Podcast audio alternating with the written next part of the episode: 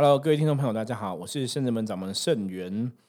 今天很开心，我们一样哈，又邀请到道玄来跟大家见面。大家好，我是道玄。因为其实最主要是因为道玄是在圣人门上班，你知道吗？跟圣元每天在一起工作，所以怎么常常是道玄录啊？所以不是我们圣人门弟子只有道玄哦。下次我们也会换别的弟子学生跟大家认识啊，然后分享大家在修行上的一些心得。所以不是每一次 来宾都只有道玄，其实我很怕大家会觉得说，哎，每一期都是道玄，那还是介绍来宾哦，都已经快变成了固定班底，对，固定班底、固定主持的那种。因为之前跟悠悠录的时候也是这样子，大家也觉得，哎，每天都是悠悠 悠悠悠悠。那因为最近我们最近就是第一个是我们十一月一号门庆活动嘛，对。那我们每个礼拜六吼，刚好六有金融师傅要降价办事，然后我们每礼拜六都有固定有。上课的课程，我们共修的课程，然后相连的，我们几个礼拜天也有一些不同的法会活动在办吼，所以悠悠比较忙一点，因为悠悠也是在圣智门跟我们一起上班的同事，也是圣智门的弟子，对，所以下一次有机会我们再找悠悠来跟大家一起聊聊。那我们今天要跟道玄来聊什么呢？哦，大家应该知道道玄本身在圣智门也是从事象棋占卜的工作吼，也是一个象棋占卜师。那不敢说那个。我尽把我的真传传给道玄哦，应该这样讲，就是当然我们是把我们会的都交给道玄，可是每个老师、每个占卜师他一定会有自己的一些心得跟见解。那在他服务客人的过程当中啊，他一定也会会有一些不同的收获哈，不同的感想哈，不同的经历，然后有不同的成长。所以每个占卜师都会有他自己的风格跟特征哈，我觉得这是必然的。所以，我们今天就是用占卜师的角度，哈，以圣元我自己在这几十年占卜的经历，然后跟道玄他这几年占卜的经历，来跟大家聊聊，我们在占卜的时候会不会发生一些什么样的趣事啊，或是说占卜的时候，客人常常会提哪些问题，你要怎么问问题？我觉得我们来聊这个东西好了，因为很多时候啊，其实占卜问问题是非常重要，你问题问的越清楚啊。答案也会越清楚。我们在帮忙解读卦象的时候啊，也可以提供更多的见解跟意见给朋友。所以，如果朋友不会问问题，或是问一些问题问的不是很理想的话，有些时候我们真的没办法给一个很清楚的解答哈。所以，我们今天就来跟大家分享一下好了，是道学有没有遇过这样的问题哈？就是朋友来占卜，可是他可能不会问问题，或是要问的问题讲的不够清楚，然后会让我们解卦有什么样困难的地方？确实耶，师傅，这个的确是道玄遇到最多最多客人第一句话跟我说的啊！我要怎么问？我要问什么？我不知道从哪里开始。对，我有很多问题想要问，这样算一个问题还两个问题？还是我要问三个问题才能得到我想要的答案？对，客人真的都会有很多这样的状况，所以有些时候我们真的要去帮他厘清问题。吼，对啊，所以一个好的占卜师会听。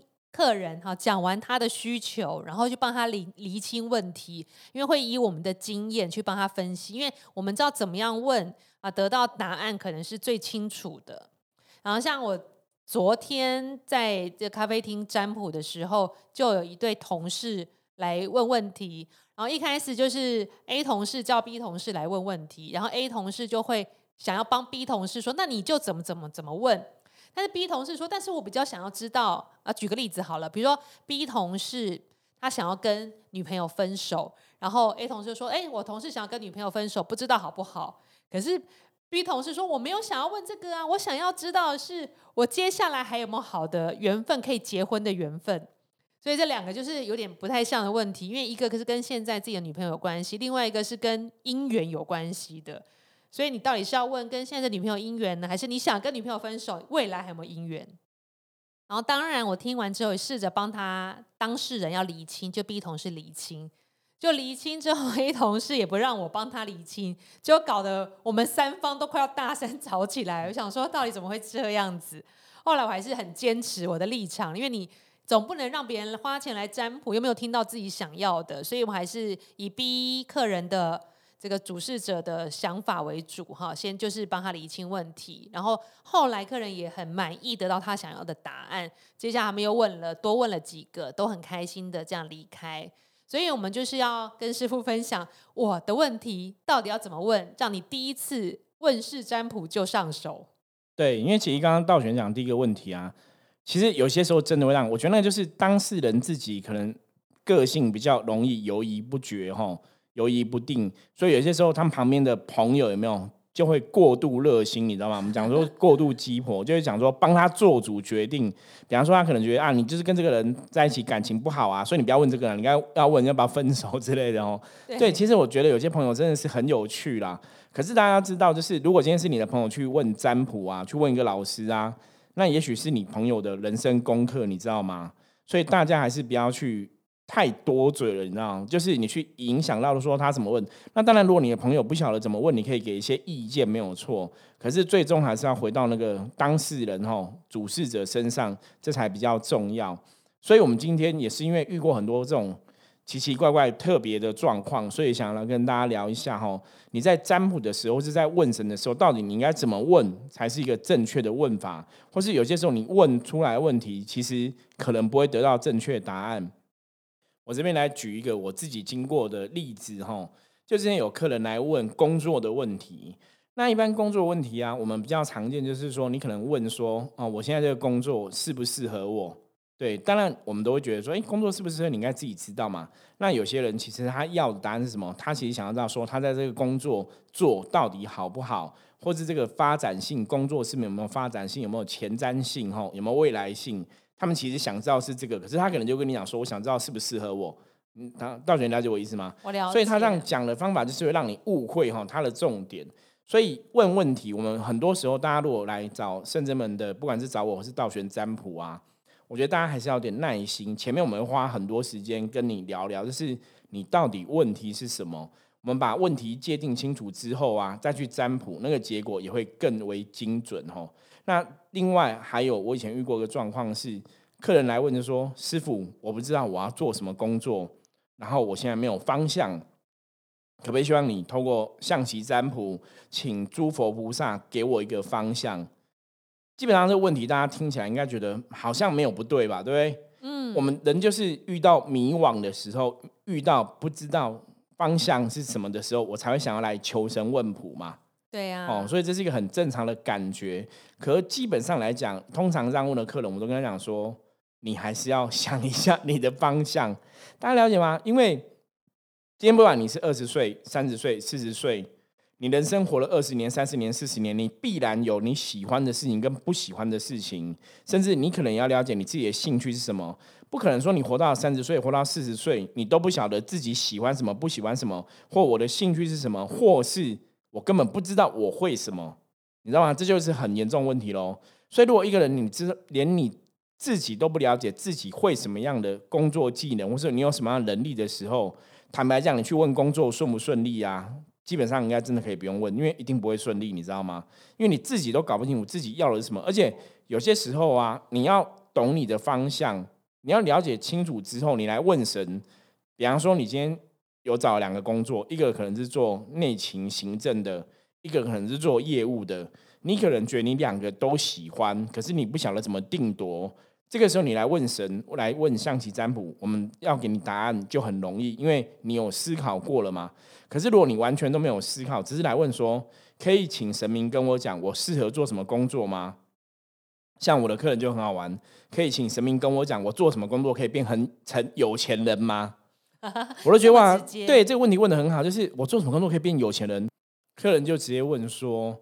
希望神明给他一个答案吼，让他知道说做什么样的工作，他可以有很大的发展，然后可以做一辈子这样子。那基本上我都跟他讲说，你这个问题真的考倒我了。就是你问一个占卜的卦象，是问菩萨工作能不能做一辈子啊？基本上应该是怎样？应该是你自己在决定的吧？比方说这个工作，老板的发展是一个问题嘛？然后你自己是不是真的认真做，或是你喜不喜欢这个工作？那怎么会那么容易？他们说：“师傅，你跟我讲，我一定会很认真，我一定会很努力。只要菩萨跟我讲说这个工作好，我就会努力做，然后把它做一辈子。”我说：“嗯，你讲的很好，可是基本上好像不是这样问问题，大家了解吗？所以很多时候问问题，你要回到问题的基本态度上面哈，基本核心上面。所以你如果说你自己都没有想法，你去问神明问题啊，坦白讲，有些时候你真的问不到答案。”没错，像师傅说这个例子，我们也常常遇到。也有客人就是他也搞不清楚工作运势跟什么整体运势到底有什么关联。工作运势呢，跟财运，比如说，人家说我想问运势，我说你遇到什么状况呢？可不可以大概叙述一下？你想问哪方面的运势这样子？对所以有些人说，哦，我的最近业绩都领不到钱，我可能运势很糟。然后或者有些人直接坐在你面前说，我想要问家运，就没头没尾的。说，哎，你家运怎么了吗？有想要什么？他说我不知道，我就想要问家运。对，因为有的家运，我们问到后来才发现说，哦，他其实可能是要问爸爸的身体健康，或是妈妈的状况不好，他其实想要了解这个。那如果你是想要了解父母的话，你就直接问父母就好了，你知道吗？对，所以像师傅说，我们真的会花一点时间跟你聊一下，然后可能会你当时候想要来问的问题，跟后面你真的开挂出来要问的问题其实是不同的。但是一定会给你一个你想要的答案。对，给你清楚答案。而且圣真门在处理事情啊，我们常常讲说，我们之所以可以把事情处理的圆满，其实真的是因为我们前面花了很多时间在厘清问题。所以帮各位厘清问题，那个时间是很重要的。我们真的要找出问题到底是什么，我们才能来对症下药。可是大家在问神的时候啊，基本上来讲，吼，问占卜、问神都一样，就是。你的问题要越具体越好，然后不要是那种模棱两可的答案吼，不要是模棱两可的想法。当你的想法是越笃定的，比方说像好，有些人问创业，我想知道我有没有创业的机会吼，那这个可能就是一个很肯定的问题，它是跟创业有关系。可是你就不能问说，那可以请菩萨跟我讲，我是要自己创业呢，还是我去工作，还是我去干嘛干嘛？因为神不会跟你讲你应该要做什么，你知道吗？那为什么神不会跟你讲你应该做什么？因为大家知道，你的人生永远是你自己在决定的。神明一直都是一种助力，哈，帮助的力量、辅助的力量。可是神明啊，或是象棋不会帮你决定你的人生。像我们象棋卜卦在做的是什么？是帮你界定问题。因为你问了一个问题嘛，我们帮你从象棋的角度来讲分析这个问题。什么能量是比较好的？什么能量是比较不好的？什么是比较适合的？什么是比较不适合的？所以给大家一个方向的选择，哈。那当然，最后决定权是在你身上。我再举另外一个例子好了。我以前遇过一个朋友，他问我说：“师傅，我想知道我要不要去堕胎？”好，那你看这个问题就很尴尬喽。对，所以你问占卜是。卜出来卦上是堕胎好还是堕胎不好？因为一般呢，老一辈都会跟占卜师讲，跟老师讲，我们最好不要去参涉入这种问题，你知道吗？因为如果我叫你堕胎，那好像是这个生命是被我害死嘛，对不对？对呀。可是如果说我叫你不堕胎，好像如果真的以后人生不顺，你是不是来怪我？你知道吗？所以这种死生问题有些时候很尴尬。那问我这个问题那个朋友，我我那时候只跟他讲一件事，我说我只能。站在象棋占卜的立场，帮你分析这个小孩子出生之后的状况好或不好，所以你要自己决定你要不要让他出生。哦，大家了解吗？所以我那时候算出来的状况，其实说他出生之后状况不是那么理想啦。坦白讲，那为什么不是那么理想呢？因为主要这个案例啊，这个客人基本上他这个小孩子是他跟小王生的，你知道吗？是小王的。然后很麻烦，是小王那边也有自己的老婆，哦哦，所以你看就是很复杂，变四角，你知道吗？对呀。那小王也不想负责任，那她生下来之后，她的老公搞不好也会有问题，然后小王不妨负负责任，他自己也觉得压力很大，所以他才想来问。可是我其实有些时候，有些朋友来找我们占卜啊，我都觉得那只是来聊聊，你知道吗？心灵咨商一下。对，因为我跟他讲完说，我觉得。这个问题真的不用问，因为这问题你用听的，光我听你这样讲，我都觉得很复杂。那我只是跟他分析说，OK，这个小孩子的亲生父亲就是你的小王部分，基本上来讲，他真的没有想要这个小孩，你知道吗？所以他一定不会给他所谓的父爱，所以这小孩子不会有父爱。可是这小孩子你要带回你家养，你也有压力，因为你怕你老公知道这个不是他的小孩，所以。你其实想要偷偷去处理这个小孩子，就是你其实也没有认真的认真想要问，认真想要养大他啦。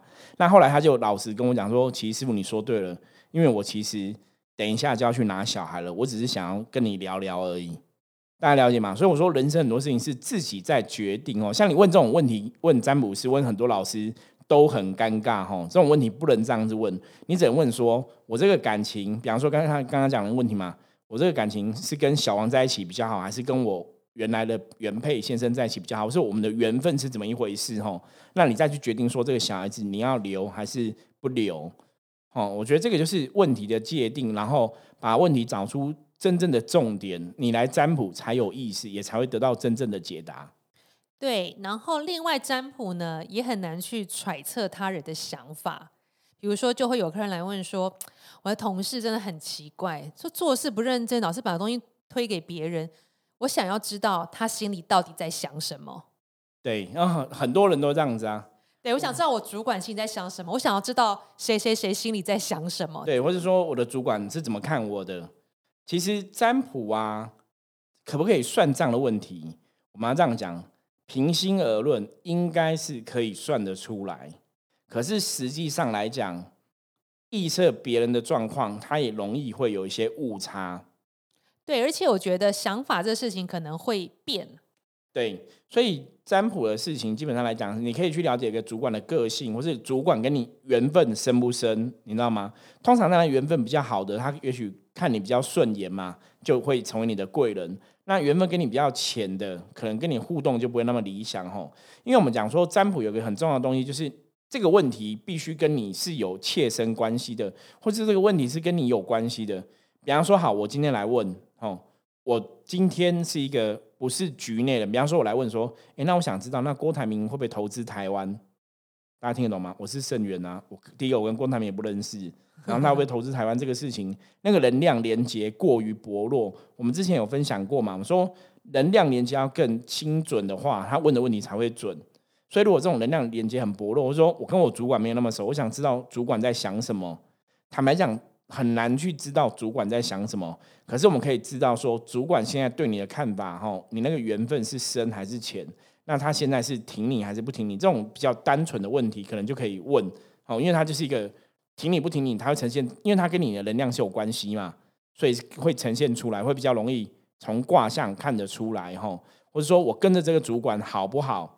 我跟着这个主管发展会不会有前途？那这就很清楚嘛，有前途没前途嘛？可是这个不是在推敲主管在想什么，大家了解吗？哈，所以占卜就像道玄讲的，他是没办法去了解别人在想什么。不过通灵就可以了，技工师傅可能就可以问一下，我不知道。对，就是我觉得那是工具的不同，能量的不同哈。可是基本上来讲，我觉得以神明的世界来讲，悟性世界来讲，应该真的都很难去了解测出来对方在想什么。为什么会这样子？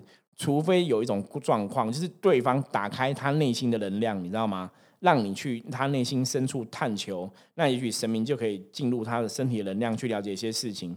可如果对方是比较理性的是关闭自己的能量的话，我觉得那个就会比较难去了解。对啊，只能了解个皮毛，可能真正很深入是真的有点困难。对，就像我刚刚讲嘛，你可以了解说我跟这个主管发展会不会有前途嘛？会不会有前景？会不会有钱赚？哦，或者是说我跟他有没有缘？可是你没办法去知道说他在怎么想，他在想什么？哦，这个大家要知道，这是问问题的一个方式，然后要有这个基本的了解。还有一些客人呢，比如说会来问，比如说男生暗恋一个女生，这个女生是有夫之妇，他比如问说，我想要知道这个女生未来婚姻的状况，是未来她老公会不会生病，还是会不会跟她离婚，会不会家里有事，然后男生就跟女生离婚，我可以跟她在一起。对，就这种问题也是问的有点，大家听上去很夸张，可是不要怀疑，我们真的遇过这样的问题哦，就是你会觉得说。你怎么这样问？就这个问题，基本上来讲，你你八字都没有一撇，你知道吗？那你怎么会这样问？就是你想跟他在一起，然后就希望他婚姻是破败的，然后你会不会跟他在一起？其实这种问题真的有时候，有时候对我们来讲是一种压力，你知道吗？就是好像客人有问题，我们不帮忙解答又不对，可是你要解答了又觉得很奇怪，真的。因为像道玄分享的案例啊，我也遇过这样的例子哈。那也是男生来问，他可能就是看到一个便利商店的店员，他就问说。师傅，我想知道我跟他店员有没有缘。我说：“那你有认识吗？你了解吗？没有，都不认识，不了解，连叫什么名字都不知道。所以你哦，没有他知道名字，我看名牌，就是你觉得很不可思议，你知道吗？就是你好歹说你今天真的已经认识他，然后可能相处在一起了，你才来问感情嘛。我们我们已经是朋友了，才问我们的感情。可是基本上你现在连朋友八字都没有一撇，然后你就想知道说你跟这个人，我谈谈，那就是个陌生人，不是吗？就像。不会有一个人突然跑来问我说：“师傅，我想我知道我跟林志玲的缘分吧？你知道吗？那个东西是很不能讲很荒谬，可是那东西是真的太跳痛了吼。所以占卜虽然说什么都可以算，我们常常标榜占卜就是什么都可以问啊，什么都可以算啊。可这种问题已经太超出占卜真正想要帮助大家解答疑惑的这个本质吼。所以我觉得大家在问这问题的时候，真的要去界定清楚，因为感情的问题我们真的遇过很多。就像刚刚道玄讲例子，我我讲例子，真的他都可能没有见过对方，或甚至只是见到对方一眼，然后觉得很喜欢他，然后就来问我们说。我想知道我跟这女生缘分怎么样？其实我还接过蛮多这种案例的吼。不过当下我都还是帮忙算呐，就是说哦，你跟他可能真的没有什么缘分，那就是要怎样？对，因为常这样好像都比较没有什么缘分。当然一定没什么缘分啊，那所以算出来也很准嘛。那只是说大家要算这种问题，当然可以算，可是你就浪费你的钱不是吗？因为这种问题基本上来讲，你就知道如果有缘分，你一定跟他一定会有一些关系跟关联。比方说你们可能就会成为朋友，可能就会谈得来。那我们再来谈进一步的问题嘛？可你连朋友都不是，你就在问说有没有缘分？我常跟客人讲说，你当然可以问啊，因为你要付钱，我们可以收钱嘛，对不对？可是这当然是开玩笑的啦。可是基本上来讲，我们还是希望大家占卜，我们要尊重占卜这个行为，然后在卜卦过程当中，或在求神问卜的过程当中，大家可以得到真正的提醒，得到真正的建议或是分析，然后让你的状况往更好地方去，而不是把占卜当成一个就是。乱问，你知道吗？因为我想你乱问，真的还是要付钱。只是你乱问太没有意义了，因为你不会从这样的问题中学到东西。那所以我觉得，当您想要来占卜或是问神明事情的时候，你可以先来之前可以先静下来，想想想你的问题，你想要得到的答案到底是什么？你你最想知道的是什么？你可以先写下来，然后可以跟占卜师讨论。